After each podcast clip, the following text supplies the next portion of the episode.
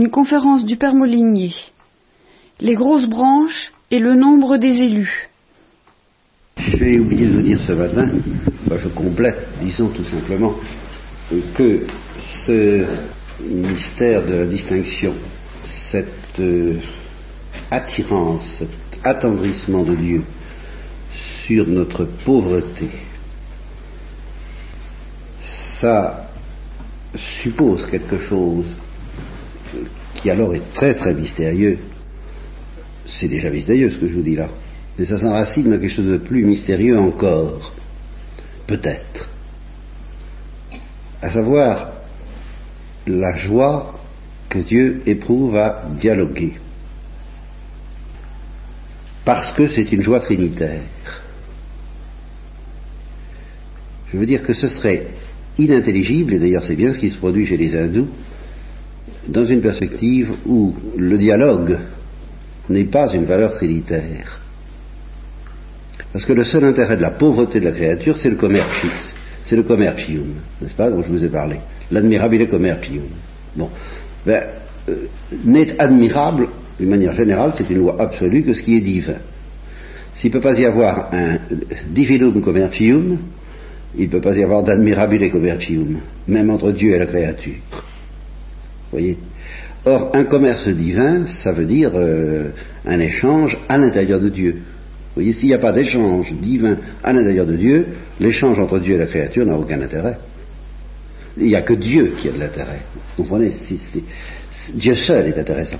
Et c'est pourquoi, dans la, perspective des hindous, euh, la créature n'a qu'une chose à faire, c'est de disparaître le plus vite possible en Dieu et de s'évanouir, de se dissoudre, mais de se dissoudre d'une manière radicale, ontologiquement, comme, on dit, telle qu'il n'y a plus que Dieu. C'est la vie divine qui est intéressante, et c'est tout. Mais si la vie divine comporte un commercium, un échange d'amour à l'intérieur même de Dieu, alors on peut comprendre, bien que ça reste un mystère, mais enfin ça n'est pas absurde, c'est pas impensable, que cet échange intratrinitaire euh, explose au dehors, se répande au dehors, déborde en dehors de Dieu en échange extratrinitaire entre la créature et Dieu. Alors là, c'est un mystère incroyable, mais enfin, euh, on peut. Dans une perspective où il n'y aurait pas déjà un commerce trinitaire à l'intérieur de Dieu, la créature n'a, vous savez, la formule euh, il y a Sois belle et tais-toi, mais il y a aussi Adore et tais-toi. Hein, enfin, euh, voilà, disparaît. Quoi. on n'a rien à te demander, pas même ton néant. Alors évidemment, si on n'a rien à nous demander, pas même notre néant, euh, il vaudrait mieux ne pas exister. Tandis que dans la perspective chrétienne, et ceci est enraciné dans le mystère trinitaire, c'est pour ça que je vous dis que c'est encore plus mystérieux que ce que nous pouvons soupçonner, euh, le, dialogue entre des personnes ayant une portée divine, pouvant avoir une portée divine quand il est surnaturel, alors la créature peut entrer dans, la divinité, peut-être peut se dissoudre en effet dans la divinité, mais comme la divinité est euh, euh, multipersonnelle, eh bien la créature peut rester il peut garder une consistance personnelle, autrement dit, il peut y avoir entre Dieu et la créature le toi et le moi, parce qu'il y a déjà à l'intérieur de Dieu le toi et le moi. Vous comprenez? Si le toi et le moi, ça n'a pas une valeur éternelle et incréée, ça ne peut pas avoir d'intérêt que Dieu me dise toi et que je lui dise toi. C'est pour ça qu'il vaut mieux se taire à ce moment-là. L'adoration, ce sera l'adoration de pur silence. Parce que dire toi à Dieu sera encore une impureté. Tandis que si, parce que je dis toi à Dieu, c'est un écho de la parole par laquelle le Père dit au Fils, tu es mon Fils, et par laquelle le Fils répond, Abba, Père dans l'Esprit, alors euh, les, trois peuvent continuer leurs échanges en nous et à travers nous, et nous associer comme ce que j'appellerais, pour la Sainte Vierge par exemple, une quatrième personne de la Sainte Trinité, n'est-ce pas, si vous voulez. Et quand il y a une quatrième personne de la Sainte Trinité, il n'y a absolument rien de plus en fait d'être, de lumière, de chaleur, d'amour, d'intensité, de perfection, euh, que ce qu'il y a quand il n'y en a que trois, n'est-ce pas? Nos chants n'ajoutent rien à ce que tu es. Et tu n'as pas besoin de notre louange. Mais il y a quand même une personne de plus. Et alors, ici, le problème euh, reprend euh, ce que je vous disais ce matin. Cette personne se demande Dieu, qui tient conseil. Comment est-ce qu'on va l'appeler? Parce qu'en fait, il y, a trois, il y a trois noms éternels, le Père, le Fils et l'Esprit. Si Dieu veut continuer son dialogue avec d'autres personnes, étant donné que il faut que cette personne soit distincte. C'est ça que je, oui, j'ai encore oublié de vous dire. C'est que en Dieu, tout ce qui est en Dieu est infini. S'il y a trois personnes, il y en a trois. Il n'y en a pas un peu trois. N'est-ce pas? Il y en a tout à fait trois. Et infiniment trois, si je peux dire. Vous comprenez? C'est-à-dire qu'elles sont infiniment distinctes. Elles sont infiniment une, mais elles sont infiniment distinctes. Parce qu'elles ne sont pas un peu distinctes et très une, ou un peu une et très distinctes. Elles sont infiniment une et infiniment distinctes, parce que tout ce qui est en Dieu est infini. Alors ça, il faut y prendre un petit peu garde. D'une manière générale, il y a, la, je vous parlais de la métaphysique des dames de charité, il y a la métaphysique de Dieu, et puis il y a la métaphysique de l'esprit humain. Et la métaphysique de l'esprit humain, c'est toujours un peu, mais pas trop c'est ce que j'appelle la métaphysique de l'esprit humain parce que c'est notre tendance à tous.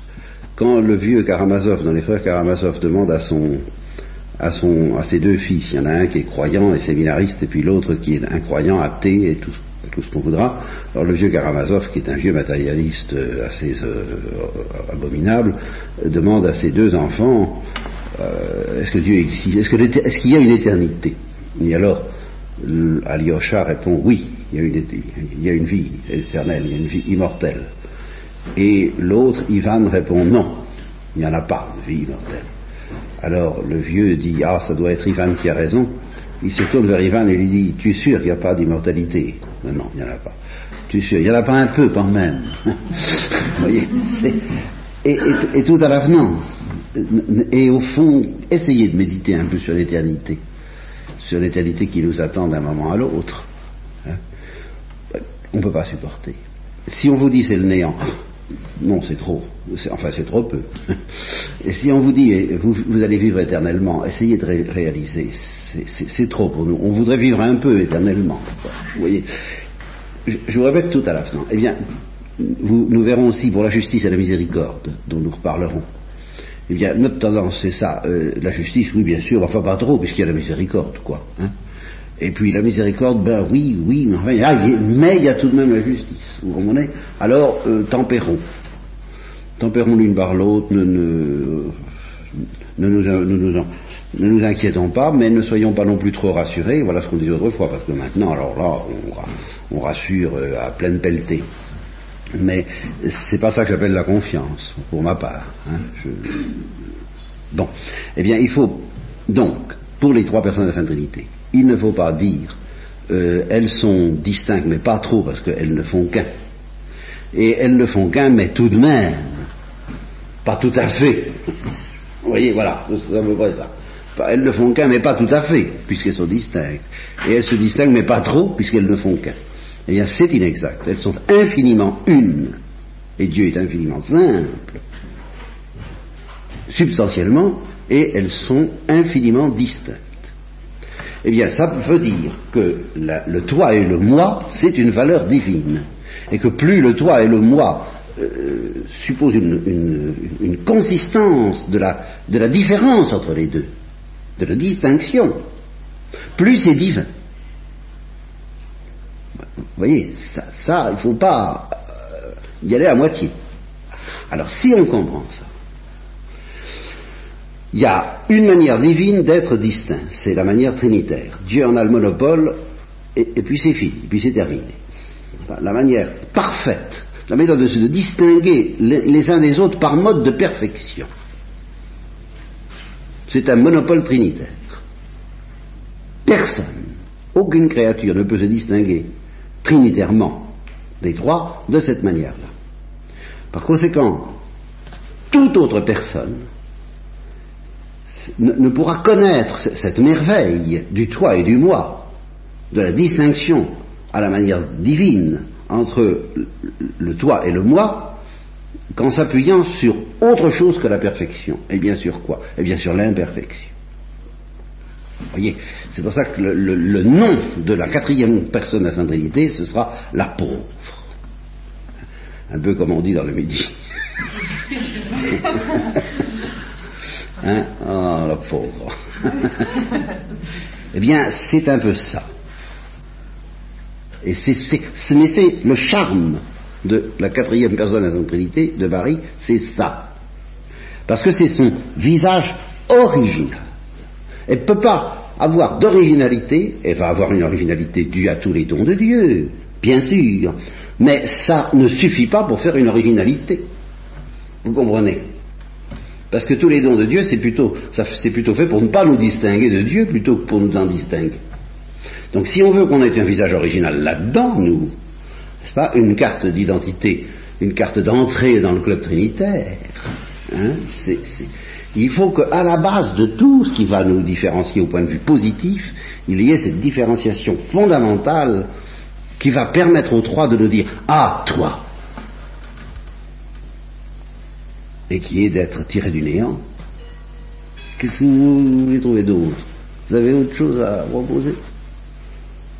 Alors, quand le Christ dit à Catherine de Sienne, je suis celui qui suis, tu es celle qui n'est pas, bah, pendant des années, j'ai trouvé ça d'un goût assez désagréable. Hein. Je suis celui qui suis, tu es celle qui n'est pas. Hein, comme ça. Là, parce que c'est toujours la même chose, question de musique. Hein. Il y a les paroles, mais même paroles, mais autre musique. C'est pas du tout ça. Ce sont euh, le, euh, le, Christ fait des présentations. Hein, je m'appelle Jésus, tu t'appelles Catherine, on fait des présentations, et alors euh, on va pouvoir s'aimer, justement parce qu'on est deux. Alors je m'appelle l'être, tu t'appelles le néant. Et alors le néant, il y a plusieurs manières d'être du néant, selon euh, la façon dont ce néant est comblé. Alors il y a des milliards et des milliards de façons possibles d'être du néant comblé les milliards d'anges et puis les milliards d'hommes peut-être, même sûrement, parce qu'il y en a 3 milliards actuellement et que c'est pas fini. Bon, il y en a eu avant. Hein, alors, bon, mais, c'est toujours du néant comblé. Alors je m'appelle l'être, tu t'appelles le néant. Au fond, ça n'a pas d'importance. Moi je voudrais bien inverser les rôles si possible. D'ailleurs, j'ai fait tout ce que j'ai pu pour ça en m'incarnant, pour renverser les rôles, n'est-ce pas? Pour m'anéantir et pouvoir dire je suis le néant, mais enfin, de toute façon, c'est pas ça qui compte, c'est qu'on soit deux. Moi, si je pouvais dire tu es l'être euh, je suis le néant, moi, euh, oh, je, ne demanderais pas mieux parce que je suis l'amour et que c'est le jeu de l'amour. Et quand Thérèse dit si j'étais la reine du ciel et que vous étiez Thérèse, je vous réserve, ben c'est ça. Vous comprenez? Vous comprenez, vous comprenez et je ne comprends pas. Je ne dis pas vous comprenez vous ne comprenez pas, mais euh, c'est insondable ça.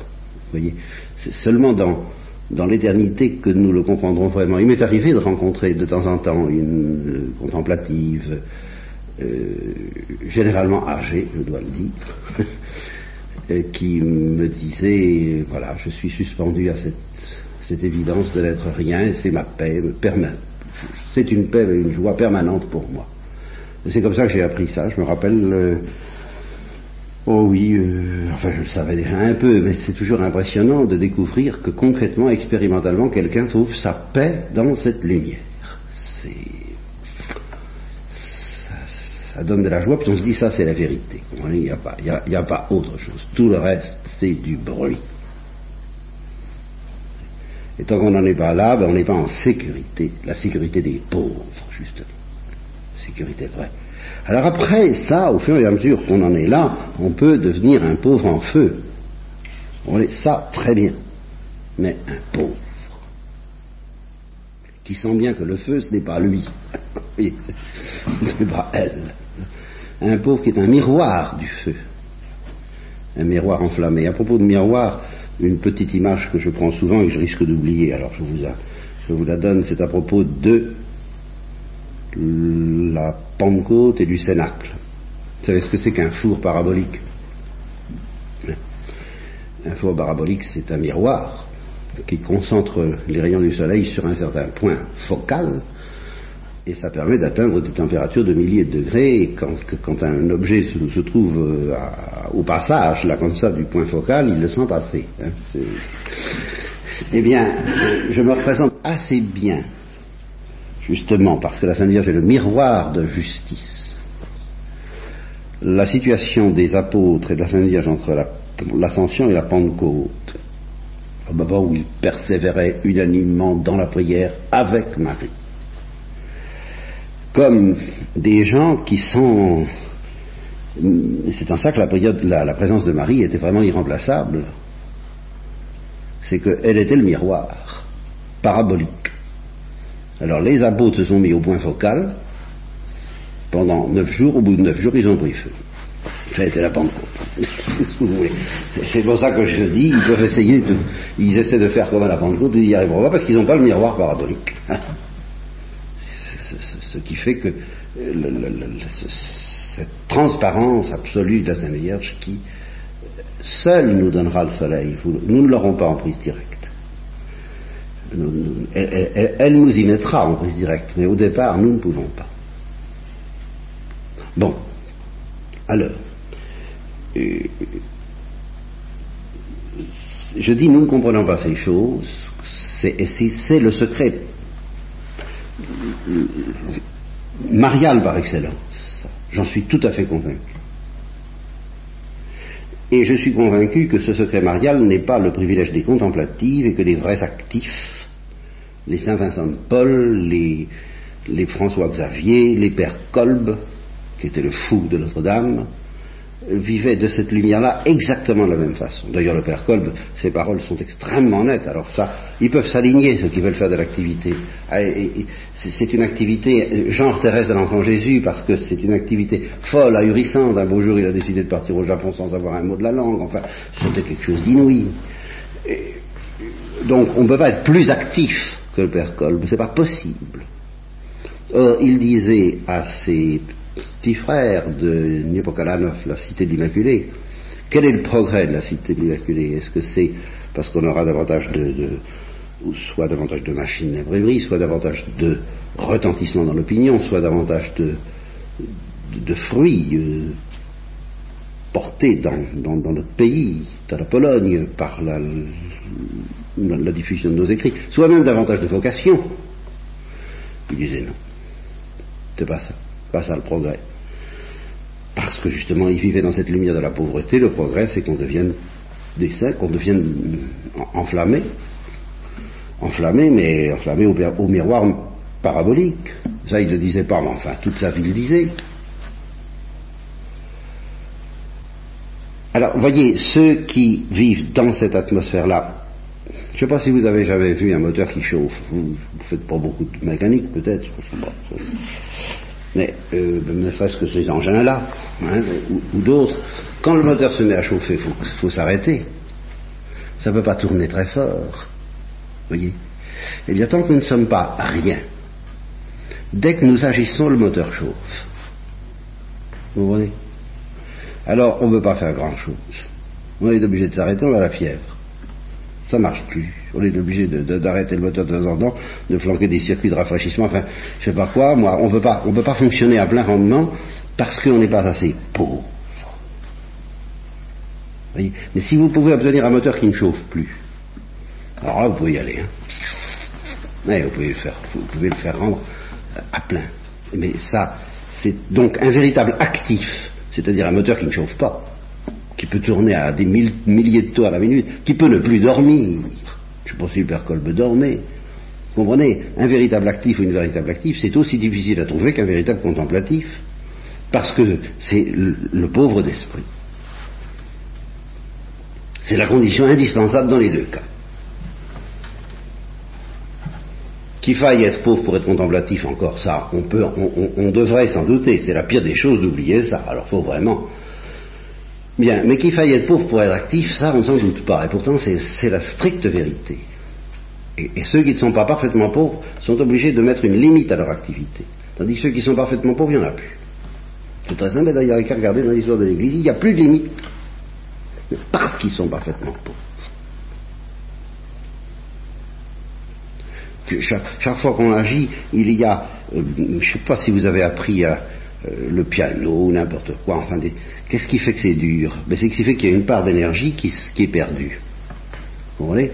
Il y a une part d'énergie utile qui, qui, hein? Bon, il y a une part d'énergie parce qu'on se crispe, parce que, parce qu'on, je sais pas ce qu'il y a, on a, s'il y a quelque chose qui va pas, il y a de l'énergie qui est dépensée en, pure perte. Le résultat, c'est qu'on se fatigue, voyez-vous, parce qu'il y a de l'énergie euh, qui n'est pas, euh, eh bien, c'est ça quand quelqu'un n'est pas absolument pauvre, il y a de l'énergie perdue il s'inquiète de lui, il s'échauffe, euh, il constate, il compare les résultats, tout ça est très fatigant. Alors on ne peut pas agir comme il faut. Et je le sens bien d'ailleurs au point de vue de l'apostolat, si je me moquais davantage du résultat de ce que je fais, j'en ferais bien plus. C'est, c'est pas, c'est pas j'en ferais, j'en ferais pas moins, j'en ferais plus, je maintiens. Et je maintiens que les hommes sur la terre, si, s'ils avaient un petit peu euh, plus de légèreté dans leurs activités, ils en feraient plus. Vous, jouez à la balle au chasseur, par exemple. C'est pas parce que vous, ou, au tennis, tout ce que vous voudrez, c'est pas parce que vous jouez que vous, vous visez n'importe comment. Au contraire. Alors, on vous dit, attention, si vous ratez votre coup, c'est toute votre destinée qui est en cause. Alors vous ne visez plus bien du tout. Tandis que si vous visez pour le plaisir de viser, ça va. Ça marche. Alors si les hommes travaillaient pour jouer et non pas pour travailler, en serviteurs inutiles, vous voyez, ça nous ramène à ce néant. S'ils se considéraient comme du luxe, comme un pauvre luxe de rien du tout, mais ils en feraient beaucoup plus et beaucoup mieux. Alors à ce moment-là, on pourrait bien dire, vous savez, les armements, il y en a quand même un peu de trop. Ah bon? Vous avez vu seul Allez leur dire ça. Pourquoi? Parce qu'ils sont pas pauvres. Et alors, après ça, on dit qu'il faut construire un monde meilleur. Ben oui, mais attention, construire un monde meilleur. La première chose à faire, c'est que le moteur ne chauffe pas. Si vous vous avez pas si vous n'avez pas obtenu ça, votre moteur, votre monde meilleur, il va exploser, hein, infailliblement. D'ailleurs, il explose régulièrement. Et, de pire en pire, à chaque fois, l'explosion est plus grave. Ça a été, ça a été 70, ça a été 14, ça a été 39-40. Et qu'est-ce qui nous attend? Enfin, tout de même. Comment se fait-il que, les hommes d'église soient aveuglés pour ne même plus voir ces choses? Qu'il faut avoir les mains vides pour pouvoir faire du bon travail. Vous voyez, je parle pas, là je ne parle pas à des contemplatives, là. Hein. en fait, je, je, dis à des contemplatives des vérités qui concernent les actifs et que seuls les contemplatifs, malheureusement, risquent de pouvoir comprendre, et encore serviteurs inutiles. Se savoir et, se réjouir d'être un serviteur inutile, c'est-à-dire que notre, notre vie a du prix parce que inutile. Ce n'est pas ce qui va faire qu'on en fera moins, mais au contraire, c'est la condition indispensable pour en faire plus sans danger d'échauffement, de fièvre, de catastrophe. Celui qui s'est vraiment réconcilié avec l'idée que tu n'as pas besoin de notre louange, tu n'as pas besoin de mes efforts, tu n'as besoin de rien, alors j'agis pour chanter, pour rien, pour rien. Pour, pour m'effeuiller, pour user mes forces, pour, en arriver à la corde, pour, pour eh bien, celui qui n'est pas dans cette attitude-là est obligé, je vous le répète, ou bien de surveiller ses efforts, ou bien ça, va devenir euh, irrespirable son activité. Et d'ailleurs, ça devient irrespirable. Alors, on s'inquiète, oh oui, oh, on s'inquiète des effets, la pollution, les nuisances, tout ce bazar. On s'inquiète beaucoup de tout ça. Et l'injustice sociale, bien entendu, aussi. Mais la cause, elle est là. Alors la cause est telle, tellement profonde, tellement inscrite dans l'esprit humain que, effectivement, plus il y aura de moyens puissants à la disposition de l'homme, plus les effets de ce manque de pauvreté seront terribles. Ah ça c'est infaillible, mais Bergson qui n'était pas chrétien l'avait déjà trouvé quand il disait euh, il faudrait un supplément d'âme à cette technique. Mais oui bien sûr, alors tout le monde est d'accord là-dessus, je dis dans l'Église. Mais qu'est-ce que ça veut dire un supplément d'âme Alors là on ne comprend pas que c'est un supplément de pauvreté, mais fantastique. Voilà, et, effectivement, de, prenons ce que j'essaie de vous dire là, c'est si peu compris que si je n'essayais pas, et je suis le premier tenté de, m'arrêter parce que je dis, c'est peu compris. Or, si je fais ça, c'est que justement, moi aussi, j'oublie de chanter ça pour rien. Alors, je continue. voilà, vous en faites ce que vous voudrez, qu'est-ce que vous voulez. Hein? Et la comparaison que je vous offre pour terminer ce genre de, réflexion, mais auquel il faudrait revenir constamment, parce que ça va, toute la suite dépend de ce que je vous dis là, c'est pas la peine d'aller plus loin si on commence pas à entrevoir ça, c'est la comparaison de l'astronomie, parce que vous savez que c'est un, c'est un exercice dangereux, l'astronomie. Euh, à force de regarder le soleil, si on ne fait pas très attention, on devient aveugle. Eh ben alors là, là, ça va. Là, ça va concerner la vie contemplative, et puis la, la théologie aussi. mais c'est la même idée. À savoir, pour celui qui a compris les choses, c'est dans le Cantique des Cantiques d'ailleurs, ce que je vous dis. Nous regardons le soleil pour devenir aveugle. Voilà la vérité. Eh bien, c'est dans le Cantique Cantique, le soleil m'a décoloré. C'est pas pour, scruter le soleil comme si nous pouvions connaître, posséder, mais non, c'est pour lui donner notre vue. Voilà. De même que les hommes d'action, quand ils sont pauvres, donnent leur force pour qu'il n'y en ait plus, eh bien nous, nous donnons notre intelligence et notre cœur pour qu'ils soient brûlés par le feu et pour qu'on devienne aveugle. Et c'est pour ça qu'il est normal de terminer sa vie contemplative dans l'obscurité de la foi de plus en plus profonde, euh, douce ou pas douce, c'est une autre question, c'est l'affaire de Dieu, mais de toute façon dans l'obscurité de la foi qui précède la lumière éternelle, parce que justement au début, ben, on n'est pas encore décoloré, quoi et puis ça se décolore. C'est de la photo en couleur au, début, hein, puis ça devient en noir et blanc. De plus en plus. Et ça fait, ça doit faire notre joie que j'ai de joie à me voir me détruire. Et, alors, la théologie, c'est la même chose. Pourquoi est-ce que les théologiens sont en train de, faire exploser l'Église? Certains, et beaucoup. Hein mais c'est parce qu'ils ne travaillent pas pour devenir aveugles. Alors là, c'est fini. Et ça a commencé par les thomistes. Hein, ça a commencé, c'est pas du tout pour mettre les thomistes à part, c'est un esprit. Et puis, mais quand cet esprit qui n'est plus celui de la pauvreté, c'est-à-dire la joie de ne rien y comprendre, vous comprenez, si vous, si vous, faites de la théologie pour comprendre Dieu, mais vous êtes fou, et, et vous êtes fichu. Mais non, il faut faire de la théologie pour dépasser le stade très superficiel où on croit y comprendre quelque chose, afin d'arriver dans la région bienheureuse où on n'y comprend plus rien. Pour être complètement en déroute, comme je l'ai dit euh, dans de Jacob, le cœur en paix et l'intelligence en déroute, ah ben, c'est au moment où la, déroute est totale, où on est complètement noyé par, un excès de lumière qui est insoutenable ici-bas, que à ce moment-là, c'est la joie parfaite qui commence, au point de vue du de la théologie. Alors ils essaient de mettre Dieu dans leur poche. Vous comprenez? Alors les théologiens d'autrefois aussi, je suis d'accord. Il y avait une certaine tendance, hein, à travers la théologie traditionnelle, à mettre Dieu dans sa poche. Mais maintenant, c'est la même tendance avec une théologie qui n'est plus traditionnelle. Marie-Noël avait dit ça une fois, en entendant un prédicateur hein, qui développait les attributs divins, ça allait tout bien, hein, elle a dit, décidément, il n'y a pas de grand homme dans son valet de chambre. Hein, c'est, c'est, bien ça. C'est le, bon. Mais c'est la même chose. Actuellement, euh, ils, veulent comprendre Jésus-Christ, par exemple. C'est un, c'est un fou. Justement, une présentation de Jésus-Christ telle que même en tant qu'homme, vous puissiez un peu comprendre, vous être sûr que c'est faux si vous n'êtes pas complètement noyé par le mystère de Jésus-Christ, c'est faux.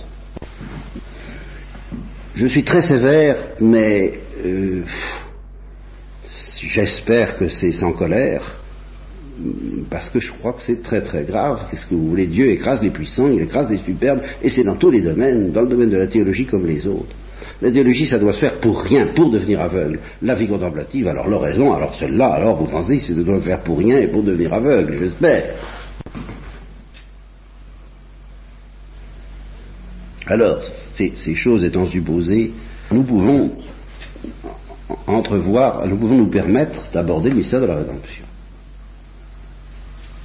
Parce que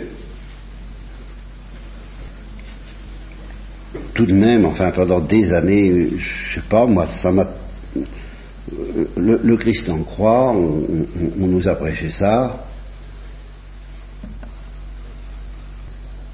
C'est même un gros truc, quoi, non? Je sais pas. Ce que je veux dire, qui me, qui me paraît scandaleux aussi au point de vue théologique,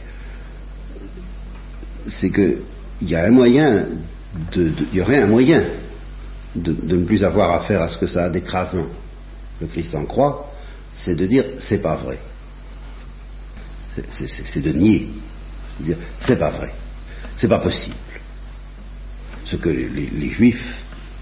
Vous voyez Alors, c'est un moyen qui vaut ce qu'il vaut. D'une certaine manière, je, l'ai employé, moi, ce moyen. Je, sais ce que c'est que d'être scandalisé par une certaine euh, euh, religion dite oppressante et tout ça, et je l'ai envoyé promener. Seulement, je l'ai vraiment envoyé promener, parce que je ne comprenais pas, c'est pas possible, l'enfer c'est pas possible, le mal c'est pas possible, et le Christ en croit, oh là là, oh là là, ouh, Bon, alors, on peut dire, c'est pas vrai. Si quelqu'un me dit c'est pas vrai, je respecte, je prie pour lui, je ne discute pas, je l'aide s'il me demande de l'aider, s'il ne me demande pas de l'aider, je ne l'aide pas, évidemment, je, l'aide invisiblement et secrètement, je prie pour lui, mais enfin, c'est honnête, c'est loyal. Et prétendre qu'on va changer le caractère écrasant de cette affaire-là, tout simplement en n'en parlant plus, sans le nier, c'est quand même un peu fort. On ne nie pas que le Christ est crucifié, mais on n'en parle pas. Alors voilà, ça me rappelle je m'excuse hein, des comparaisons de ce genre, euh, Charlot qui fuit les, gendarmes, et il tombe sur le pied d'un gendarme, il recouvre de sable parce que euh, ne veut pas le voir. Comme ça, il n'y a plus, il, il efface. non, enfin, c'est l'impression que ça me fait. On va plus parler, on va plus parler de tout ça. Hein. La souffrance est finie, on va parler de l'injustice, de l'enfer, tout ça, on n'en parle plus. Hein, on n'en parle plus. Enfin, c'est vrai ou c'est pas vrai? Ben, un peu. Ah, qu'est-ce que je vous ai dit au début? Voilà, alors ça c'est typique. Est-ce que l'enfer existe? Ben, pas trop. Hein. N'exagérons pas. Qu'est-ce que ça veut dire? C'est oui ou c'est non. Que votre parole soit oui, oui, non, non. Alors si vous dites oui, c'est écrasant. Et pour moi, ça a du mal à passer. Mais ayant bien réfléchi, je ne peux pas dire non. Alors c'est comme ça. Et, du point de vue de la charité, il n'y en aurait qu'un. C'est aussi écrasant que si on en imagine des milliards. C'est la même chose. Si on aime. Si on aime les créatures, si on aime une seule ou dix mille, qu'est-ce que ça change? Qu'est-ce que ça change justement du point de vue de l'agonie du Christ qui a aimé tous les hommes? Justement, la résilience janséniste, c'est de dire qu'il n'est pas, euh, n'est pas monté sur la croix pour tous les hommes. Qu'il n'a pas souffert pour tous les hommes. S'il a souffert pour tous les hommes, il a souffert même pour ceux qui se perdent. Mais euh, vous comprenez? Je dis un peu. Dire euh, je crois à l'enfer, mais je ne sais pas s'il y a quelqu'un dedans, d'où on, transite très vite. Vous savez, c'est des, des, transits, des, stations de métro successives. Hein on part de, la solide doctrine, et puis euh, on fait tourner un petit tour de vis. On dit, ah, après tout, on ne sait pas ceux qui sont en enfer, évidemment, ça, va. Cette station-là, je l'admets encore. Vous voyez Bon, on ne sait pas s'il y en a beaucoup ou s'il y en a peu. C'est déjà un petit peu audacieux, étant donné la pensée de tous les pères de l'Église et la parole du Christ à ce sujet-là, qui laisse place à l'espérance, mais à l'espérance seulement, et non pas à une affirmation euh, triomphaliste, car c'en est une un autre genre de triomphalisme, n'est-ce pas Consistant à dire, mais non, qu'est-ce que c'est que du petit nombre des élus ben, Qu'est-ce que c'est cette du petit nombre des élus? Moi, je, parle de ça en tremblant et en, espérant que il y ait un grand nombre d'élus, mais je n'ose pas, je, ne prends pas sur moi l'arrogance d'affirmer ce que, ce que le Saint-Esprit ne semble pas avoir dit pour le moment, à savoir qu'il y en aura un grand nombre, je ne sais pas. Et Bon, donc c'est déjà une station un petit peu plus suspecte. Alors on passe à la station suivante. Ben, station suivante, il y a pratiquement, il y a peut-être pas, il y a peut-être personne. Voilà, c'est ça. Peut-être personne. Alors l'esprit humain étant fait comme il est, on est vite à la station d'après, s'il y a sûrement personne. Bon, voyons. ça est tout de même. Est-ce que vous croyez sérieusement que votre prière pourra être la même selon celle des stations de métro à laquelle vous vous arrêterez, dans laquelle vous descendrez? Si vous descendez à la station sûrement personne, est-ce que votre prière pour le monde, pour les hommes, pour les prêtres, pour les pécheurs pourra être la même que si vous dites euh, je ne sais pas. Et, Jésus nous parle du chemin qui mène à la perdition qui est large. Alors, que vous espériez au dernier moment que Dieu retourne la situation, alors là, moi, je vous y encourage. Il faut le lui demander, il faut l'espérer. Il n'est pas obligé de nous manifester tout. Ce n'est pas parce qu'on prend le chemin de la perdition que définitivement on y sera. Ça, c'est vrai, ça laisse place à un espoir, à une espérance, celle dont parle le curé d'Ars quand il dit qu'entre le pont, à propos d'un homme qui s'était suicidé, qu'entre le pont et la rivière, il y avait place pour toute la miséricorde de Dieu. Oh ça, oui, oui, je vous dis ça, oui. Mais ayez conscience de la folie de votre espérance, pour que justement elle crie vers Dieu avec l'intensité qu'il faut. Tandis que si vous dites, vous êtes dans un fauteuil, eh bien c'est la station de métro d'à côté où on ne prie plus, ce qui s'appelle prier. Où on n'assiège plus Dieu avec le sac et la cendre comme les gens de Ninive, mais c'est ça que Dieu attend de nous quand même. Pas, un climat de, terreur, un climat de confiance, mais de confiance active et non pas de confiance passive et confortable. Confortable quant à la sécurité. Je ne parle pas du confort matériel, je parle de ce confort intérieur qu'on veut s'assurer à tout prix. C'est pas l'évangile, c'est pas le Saint-Esprit. C'est prier donc mes enfants, Dieu se laisse toucher. Ah oui, ça, oui. Et je maintiens aussi que si, comme je l'espère, et comme je crois nous devons l'espérer, le, grand nombre qui, va vers la perdition, qui prend vraiment le chemin de la perdition, je, prends l'évangile au pied de la lettre parce qu'à partir du moment où on se met à l'interpréter, bah alors là on peut lui faire dire absolument n'importe quoi, c'est plus la peine d'avoir l'évangile. Et François d'Assise avait bien senti le, coup, lui, hein, quand il disait à la lettre. Et il n'y a que cette solution-là, surtout aujourd'hui, plus que jamais. À la lettre, et, à la lettre, et, expliqué par, la grande tradition de l'Église, qui tout de même depuis 2000 ans a été assistée pour cela. Je m'excuse de cette espèce de véhémence que j'y mets, mais c'est la véhémence de quelqu'un à qui ça a tout de même un peu coûté de revenir dans l'Église. Bon, eh bien, ce, donc, ce, ce grand nombre qui mène, qui prend le chemin de la perdition. C'est dans la lettre de l'Évangile, je m'en tiens.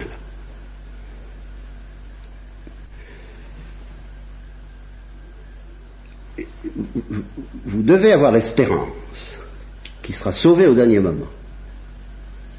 Il faut le demander à Dieu. Mais savez-vous ce que Dieu vous répond va vous répondre si vous lui demandez de sauver ce, ce grand nombre?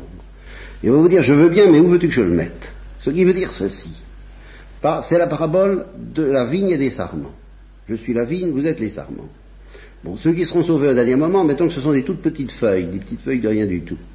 Alors Dieu vous dit, je veux bien, mais il me faut des, grandes feuilles pour pouvoir les mettre dessus. Il faut que j'ai quelque chose pour les mettre en grappe. Pas? Les, hommes ne peuvent être sauvés qu'en grappe. Ça veut dire que les petits élus du dernier moment, là, hein, ceux que je sauverai entre le pont et la rivière, il faut que j'ai quelqu'un d'un peu plus solide pour pouvoir les, greffer dessus, dans mon Église, dans mon corps mystique. Quelqu'un qui soit, qui de préférence ait pris tout de même le chemin de la perfection, le chemin de la vérité, avant la fin, qui n'ait pas pris le chemin de la perdition. Il faut que j'en aide ces gens-là. C'est ce dont j'ai le plus besoin. Parce qu'en effet, sauver les gens moment, ça n'est pas tellement difficile, c'est vrai. Ce qui est difficile, c'est de trouver où les mettre et où les mettre vitalement. C'est-à-dire que ces feuilles, il faut que je trouve des grandes feuilles. Et les grandes feuilles, il faut que je trouve des branches. Et les petites branches, il faut que je trouve des grosses branches. Et les grosses branches, il faut que je trouve des gros grosses branches. Et des très grosses branches, il faut que je trouve des, troncs. Des cèdres du Liban. C'est-à-dire des saints. Mais des saints qui aillent jusqu'au bout. Alors, vous comprenez, si vous, si vous avez cette vue devant les yeux, si vous vous dites, eh ben voilà, si je vais jusqu'au bout, ce sont, ce sont peut-être en effet des milliards qui pourront être accrochés à la fécondité que Dieu donne à ceux qui croient en lui, qui croient, c'est tout, hein, qui croient. ben, je crois que vous serez, vous, serez plus ou moins, je ne sais pas ce que vous serez, vous ferez ce que vous pourrez, hein, mais vous serez quand même un peu plus stimulé, quoi. Voilà, euh, euh, accordez-moi ça. Que si vous vous dites d'un côté, bon, il y a ma petite perfection dont il ne faut pas trop que je m'occupe parce qu'il ne faut, faut pas être individualiste, vous comprenez? Voilà. Et puis il y a le salut des hommes, c'est ça qui compte. Mais attention, mais non, mais non, mais non. C'est que c'est votre salut individuel qui va commander les millions qui vont, que Dieu va mettre en grappe autour de vous euh, toute la Bible, c'est ça quand même. Euh, il, fera celle qui habite stérile dans la maison, ben, c'est ça que vous avez choisi et accepté.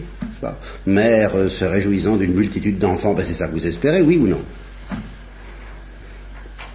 Donc votre salut individuel, et je, l'ai dit à des fidèles, à des laïcs, dans un certain carême, je m'en souviens encore, je leur ai dit, c'est vrai, il faut s'occuper de la conversion des incroyants, c'est vrai. Mais la conversion des croyants est plus importante encore que la conversion des incroyants.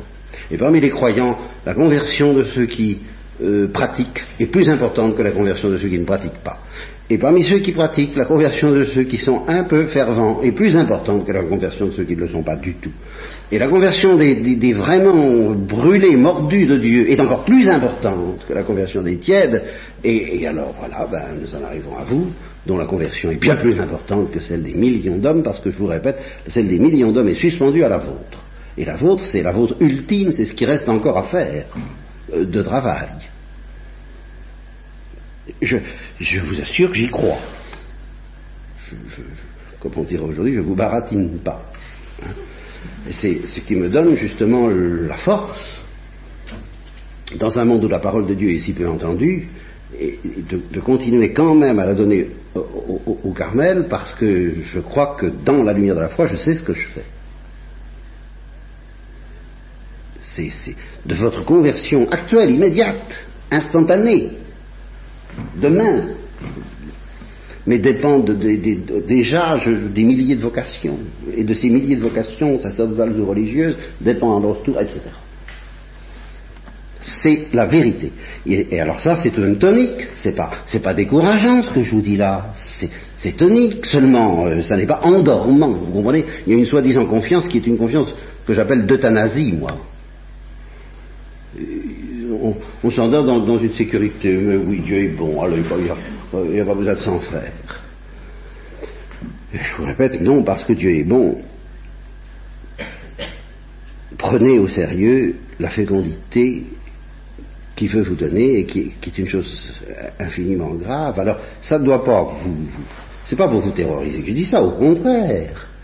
Parce que quel amour de la part de Dieu de, compter sur vous à ce point-là et de vous dire mais tout dépend de toi. Et, je t'ai choisi pour ça. Et alors, tes, tes, imperfections, tes faiblesses, tes péchés, tes trahisons, mais je t'aime trop pour m'y arrêter.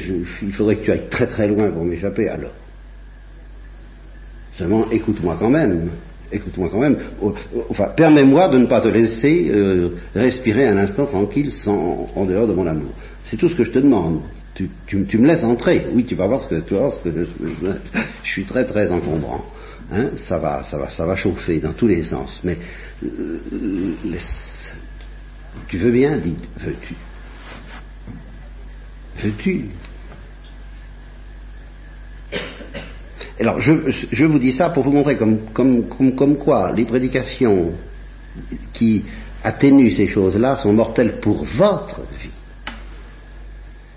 Parce que vous n'y mettrez pas l'acuité. Vous si tous les prêtres qui venaient vous redisaient ce que je vous dis là, ben vous seriez quand même plus aidés pour, vous convertir que si on vous le dit une fois tous les dix ans.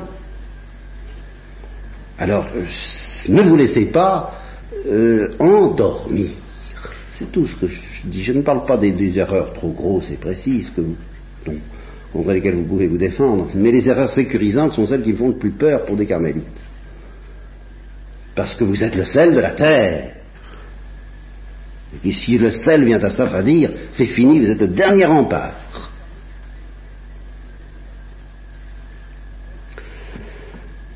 Voilà, et bien là-dessus, je, n'ose pas trop commencer le mystère de la rédemption, mais pour des raisons techniques, je vais quand même commencer jusqu'à... Alors, que Dieu s'attendrisse sur du néant, sur des êtres tirés du néant. c'est aussi incompréhensible que Dieu même. Justement, plus on fonce en, théologien ou en priant dans ce genre de vérité, plus vite on, perd un peu le souffle, l'oxygène. Vous savez, il y a un moment où ça se raréfie et on est complètement perdu. eh bien, euh, allez, on, plonge. Hein, on plonge dans ce que j'appellerais la folie de Dieu, qui est plus sage que la sagesse des hommes. Voilà, comme par hasard, vous voyez, encore du Saint-Paul. Bien. la folie de Dieu, c'est de se complaire dans une créature parce qu'elle est pauvre. Eh bien, il faut aller jusqu'au bout. Il faut aller jusqu'au bout, non pas pour le plaisir d'aller jusqu'au bout, mais parce que c'est la seule manière, je reviens toujours au mystère de la croix, c'est la seule manière de, regarder la croix, de, pouvoir supporter cette, sagesse de la croix. C'est que Dieu est amateur de pauvreté. Voilà. Et vous ne trouverez pas d'autre lumière qui, ce que je vais vous dire est encore plus déroutant, mais c'est la seule lumière possible vis-à-vis de la croix, c'est pas parce qu'il en avait besoin. Prenez la théologie la plus stricte et la plus traditionnelle, la plus justice, justice que vous voudrez. Qu'est-ce que disait cette théologie-là? Elle disait que le Christ, parce que c'était le Verbe incarné, avec un sourire pouvait sauver le genre humain. Voilà ce que la théologie la plus traditionnelle disait. Alors, ne racontez pas que cette théologie bien comprise justifiait les souffrances du Christ par la justice, c'est pas vrai, puisqu'elle puisqu'elle s'empressait dire que ce n'était pas nécessaire. Le jansénisme peut-être, mais la théologie traditionnelle, non. Elle a toujours reconnu qu'on ne sait pas pourquoi. Finalement, on ne sait pas pourquoi. Il a voulu tellement souffrir. Alors, au lieu de chercher du côté de la sagesse et de la justice, qui effectivement n'a jamais rien dit de ce côté-là, un sourire suffisait, je vous le répète. Eh bien, cherchons du côté de la folie. On a, des chances de trouver mieux. Car enfin, je suis, je vous parlerai de la résurrection, j'y crois, hein, et, de la gloire, j'y crois. Mais et, combien, n'est-ce pas? Et, plus peut-être que vous, que vous ne le soupçonnez, enfin, à première vue, parce que j'en ai pas encore beaucoup parlé de ça. Mais on n'a jamais parlé de la folie de la résurrection. Vous voyez? La résurrection nous dit que la folie de la croix est une sagesse, mais elle ne nous dit pas que la folie de la croix est une folie. C'est la croix qui va nous renseigner sur la folie de Dieu. Ce n'est pas la résurrection. La résurrection va nous rassurer sur le fait que cette folie est bien de Dieu. Voilà. Que c'est vraiment la gloire de Dieu, que c'est vraiment la béatitude, que c'est vraiment la joie qui est au cœur de la croix. Ah oui, voilà ce que la résurrection va nous enseigner et ce que nous allons maintenir tout le temps. La paix, la joie, l'océan infini de la paix et de la joie et de la douceur sont, la source, sont l'âme, sont, le secret de la croix. Je vais, jusque-là, vous comprenez? Ça, je suis tout à fait d'accord. Mais, mais, la croix chante quelque chose que la résurrection ne chante pas, c'est-à-dire la folie. Et la folie avec laquelle Dieu est, est pris de pauvreté. Avec laquelle Dieu se complète dans un visage pauvre.